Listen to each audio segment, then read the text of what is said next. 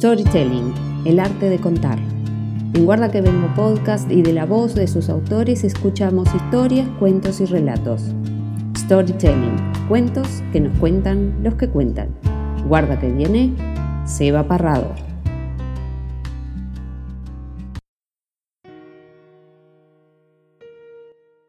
El despertador sonó calmo y casi sin pensarlo, abrí los ojos encontrándome tranquilo tanto que creí que estaba muerto. Era el sueño. La mañana era extraña en esos días de julio.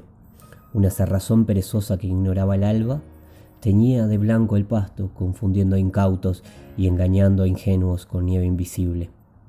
A mí no me engañaba, pero lo disfrutaba. Me gustaba ese primer sorbo de café, me divertía ver salir de vapor de mi boca y me ponía triste y nostálgico la soledad. La muerte acecha en cada mañana fría y solitaria, le murmuraba el microondas. Un bostezo largo me hizo cerrar los ojos, y al abrirlos era 1997 y yo corría a la escuela despidiendo a mi vieja, que en ese momento no lo era, no lo era tanto. Pestañeé y me encontré en la sala de espera de un hospital, esperando no sé qué, algo que me mantuviera despierto y atento, una droga de esperanza. Afuera la niebla lo cubría todo. El humo salía de chimeneas que se asomaban a lo lejos y patrulleros jugaban carreras en una calle que no supe descifrar si era propios Avenida Italia o Avenida Porredón. Luces interrumpían la niebla y dejaban ver sombras chenescas de transeúntes perdidos, quizá por la niebla, quizá por las luces. David Montero, señor Montero, gritó una enfermera de una puerta que apareció de la nada. Soy yo, dije, acercándome a la mujer que ahora era mucho más vieja, mucho más triste, con cara de preocupada. Fui a la puerta y al ver a la enfermera, a los ojos estaba solo en mi casa en Madrid, diez años después y con un vacío en el pecho difícil de explicar.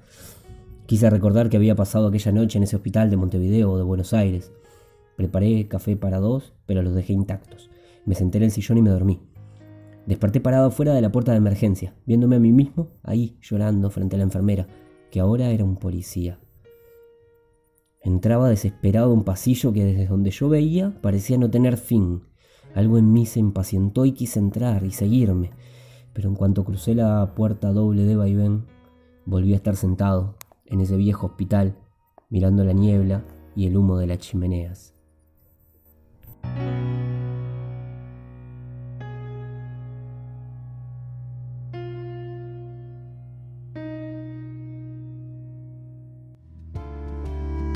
Storytelling. Guardaquevengo.com